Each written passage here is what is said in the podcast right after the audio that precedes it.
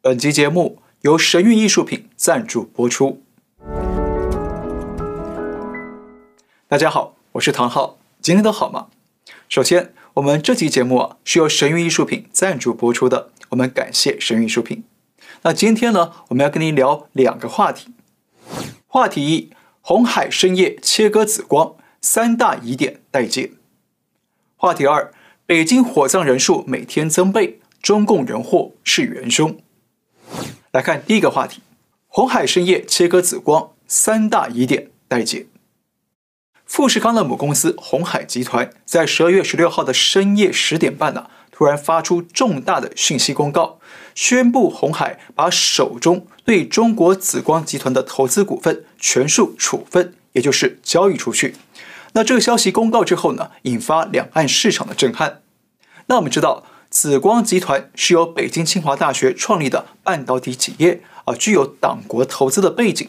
那后来发展成中国最大的半导体科技企业，是中共研发芯片的国家队主力成员。那紫光还曾经在二零一五年发下了豪语，需要买下台积电，并购联发科，也就是要吃下台湾的半导体两大巨擘。但没想到，紫光因为到处的并购企业，财务杠杆玩过头了，负债高达两千亿人民币，最后在二零二一年七月宣布破产重整，让中共啊顿时失去了一个芯片发展主力，染上了失心疯。而到了今年七月十二号，紫光宣布完成了破产重整工作，由北京的智广新控股公司持股百分之百，成为最大股东。然后外界这时候也才意外地发现，台湾的鸿海集团居然也是紫光的新股东之一，投资金额五十三点八亿人民币。特别是鸿海这项投资案呢，并没有先向台湾政府报备申请，就先斩后奏了，所以当时引发台湾社会的热烈讨论，质疑鸿海是不是要砸钱输血紫光来帮中共发展半导体解芯片之危呢？是不是要向中共来输成表忠呢？也因此啊，一度还传出台湾的国安单位找上红海要求撤资，因为台湾担心这项投资可能会造成台湾的国家安全与经济安全问题。不过，现在红海主动宣布卖出紫光的所有股权，等于让这起充满争议的交易案回到了原点。但是，争议跟疑点就这样没了吗？显然不是。我认为啊，至少有三个疑点需要我们后续的仔细观察。第一个疑点，鸿海为何投资紫光，又为何放弃呢？在今年八月，鸿海董事长刘扬伟曾经公开解释说，重整后的紫光呢，已经剥离了半导体工厂，所以投资紫光只是简单的财务投资。但是，真的这么简单吗？首先，鸿海投资紫光的手法是非常的。低调再低调，拐弯又拐弯。那红海呢，是通过中国的子公司工业富联来转投资，但鸿海对工业富联持有百分之八十四的股份，然后通过工业富联投资九十八亿人民币，取得了新威基金的百分之九十九点九九股权，然后再通过新威基金来投资成越广州公司五十三点八亿人民币，持股百分之四十八点九一。然后再让成越广州把这五十三点八亿人民币全部投资北京智广芯公司，取得百分之二十点零四的股份，而北京智广芯则拥有紫光的百分之百股份。那换句话说，鸿海通过四层的转投资，迂回曲折地取得紫光百分之二十的股权。鸿海董事长说，投资紫光是简单的财务投资，但是如果简单，为什么需要这么啊费尽心机的啊层层转投资呢？很显然了，是想要层层的转手来洗身份，尽量的不想让人知道红海投资紫光。还有全资控制紫光的北京智广新公司，那红海入股了百分之二十的股份，但是呢，智广新的最大股东建广资产的子公司建广广明来头啊可不一般了。建广资产呢是中共国有的控股公司，股权非常复杂。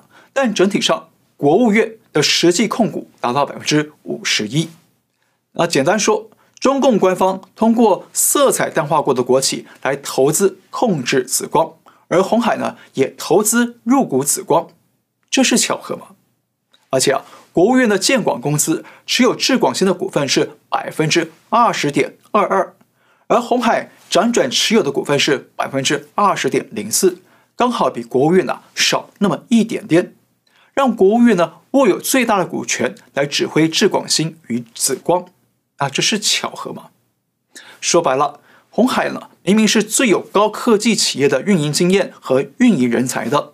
那为什么不主导紫光的运营，反而要交给国务院背景的国企呢？那自己只是当个出钱的钱袋子呢？那这背后啊，很显然是有一定的政治正确和政治考量的。所以啊，也难怪外界会质疑鸿海是不是要啊输血投资救紫光，同时呢，也解救中共的科技危机。不过这些疑点还没挖出谜底，但鸿海现在又宣布脱手紫光的所有持股，要卖给。烟台海秀机体电路产业投资中心，那红海的官方理由是啊，集团内部的投资规划调整，他们担心啊，这起投资案会继续拖延，会影响到后续投资布局与资金运用弹性，所以决定转让股权。当然了啊，这是官方理由啊，但是呢，我们可以合理推测，鸿海放弃紫光呢，一个很主要的考量还是。地缘政治的风险考量，鸿海啊是富士康的母公司，那富士康的最大客户是苹果公司的手机代工。但是现在美国与中共处于史上最尖锐的对抗竞争状态，那红海正好被夹在中间，正好位在这场修昔底德陷阱的最前线。那我们知道，美方正在组织科技封锁战，要截断中共的半导体技术和芯片发展。那这时候，红海却投资紫光，难免会被美方怀疑说，你到底是站哪边的？那如果红海不紧急刹车拐弯，那很可能就会被美方的猛烈炮火给波及到。还有富士康郑州厂十月份呢、啊，才刚爆发疫情，引爆前所未见的员工逃亡潮，那导致富士康一度生产停摆，还耽误了苹果公司的年度购物季大订单。那这一点对于苹果公司和其他外国企业来说，会更担心富士康留在中国生产的风险太高了，因此呢，都在考虑撤单和转单，转移到其他国家去生产。那这对富士康和鸿海来说呢，更是攸关生存的警讯了。因此啊，对红海来说呢，这时候宣布跟紫光脱钩，一方面呢，可以摆脱台湾方面对于国家安全的顾虑与调查。另一方面呢，也可以减少美方的疑虑，减少跟美方在对华政策上的冲突摩擦，才能减少损失，减少美国订单的流失。第二个疑点，神秘的烟台海秀是谁呢？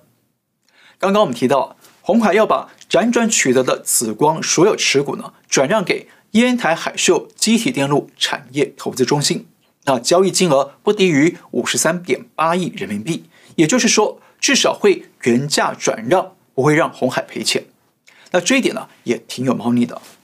首先呢，截至我们发稿为止呢，网络上几乎找不到任何关于这家烟台海秀积体电路产业投资中心的资料，不论是用正体中文或简体中文来搜索，都找不到它的背景来历。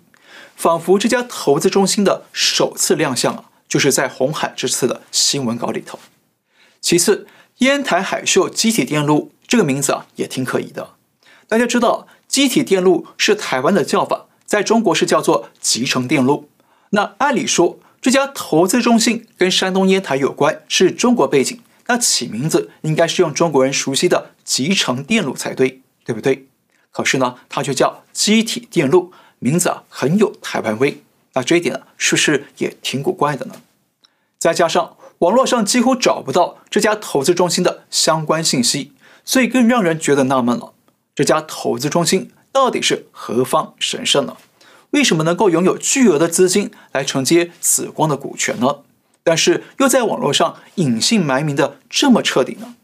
那为什么一家中国的公司或机构却起个有台湾味的名字呢？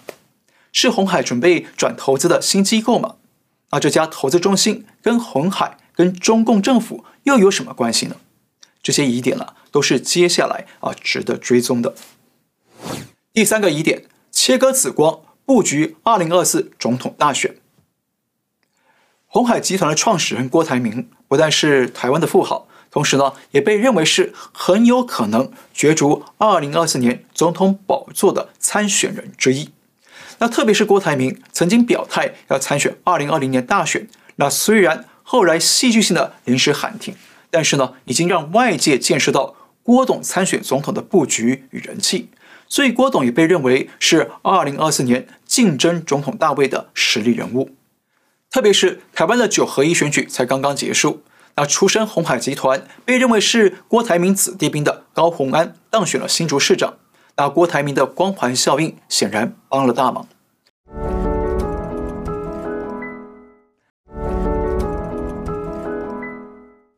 那虽然高虹安马上就因为涉嫌诈领助理费而陷入官司，但是这次选战对郭董来说呢，应该会带来更积极的参选意愿。但是郭董的事业版图与财富啊，主要都集中在中国，与中共官方的关系相当密切，因此不少台湾的选民也担心，郭董会不会像旺旺集团的蔡衍明一样，背后都有着中共的红色鬼影在舞动呢？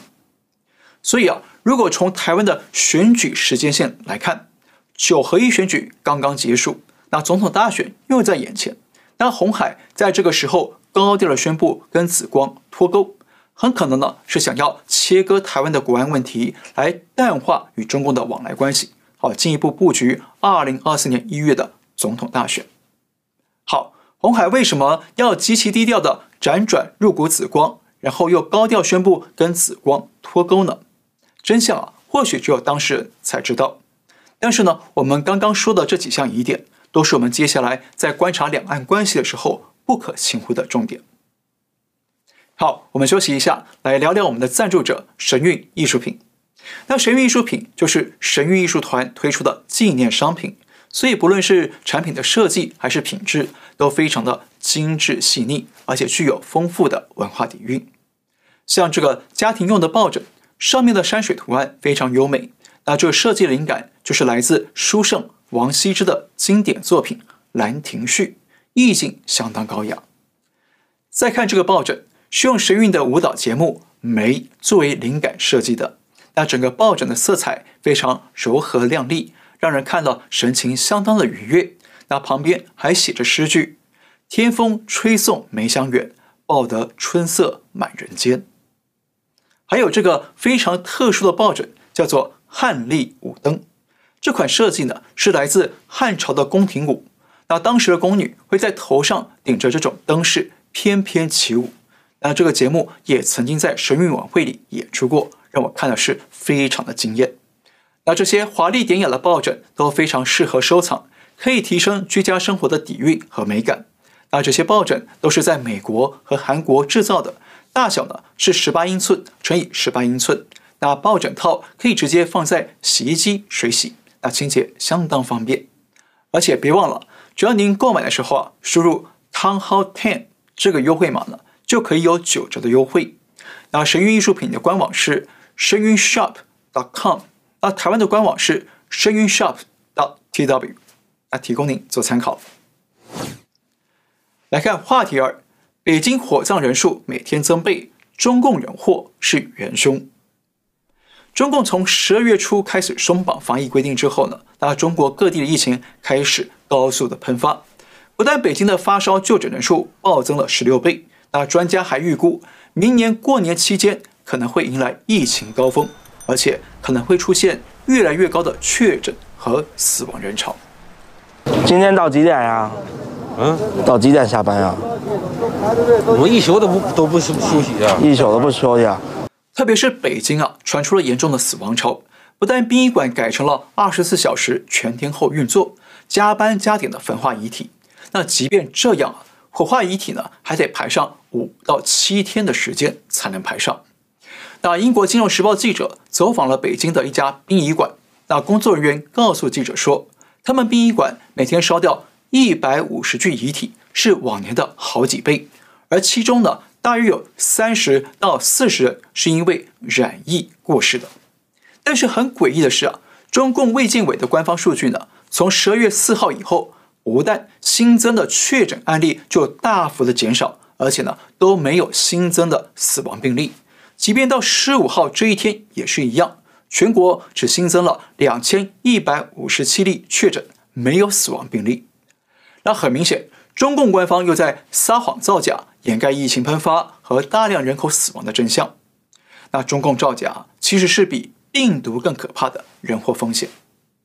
那大家一直好奇啊，原本习近平一直强调坚持动态清零不动摇，那怎么会突然一夜骤变？不但官方不再喊出清零的口号，还不断的加速松绑，转向与病毒共存。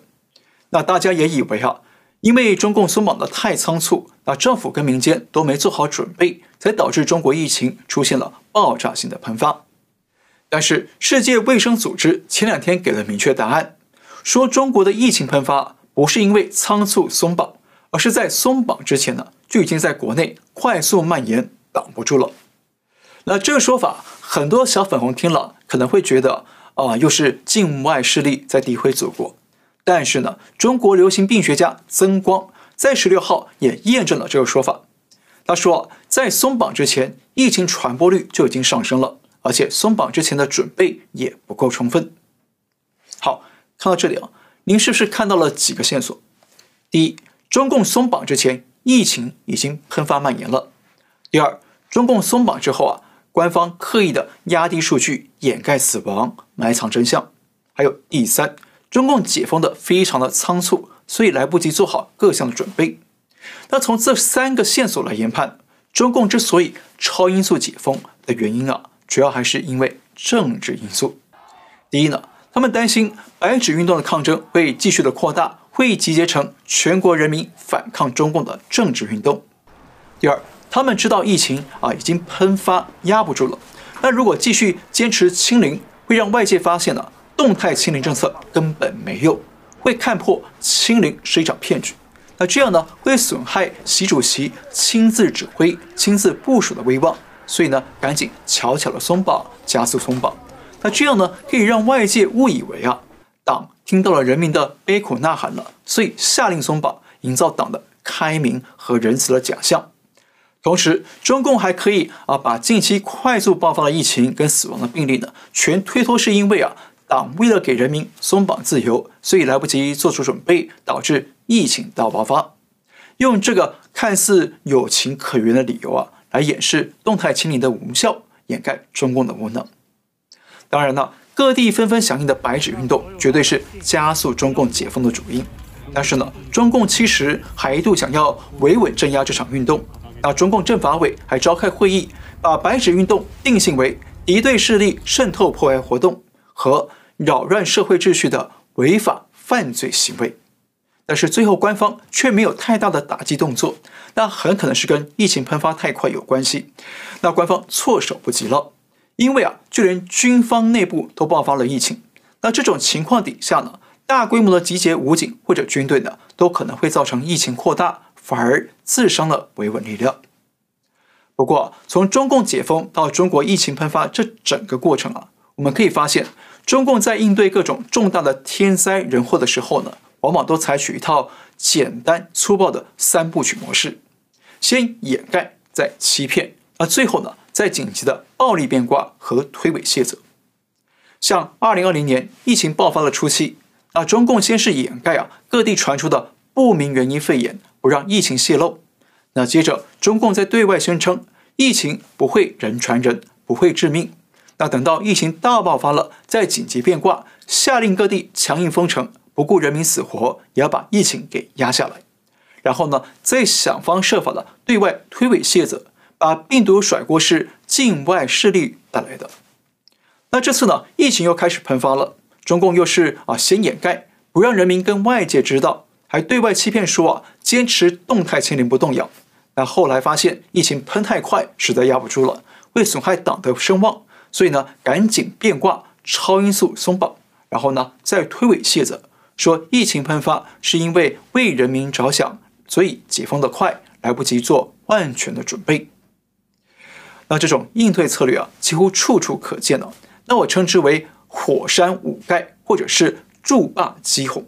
也就是呢，在火山上啊，要加个盖子，想要捂住，但只会蓄积更大的能量，最后呢，一次性的喷发；或者呢，像盖水坝来挡住洪水，但是最后洪水啊，把水坝给冲垮了，淹没了各地。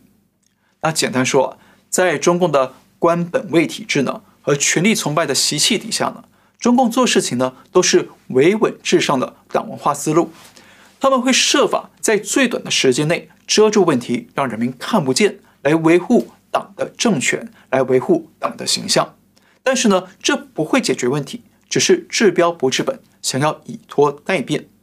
但是拖到最后，原本的灾难风险蓄积起来、膨胀起来，一次性爆发了，就会出现更惊人的毁灭能量和后遗症。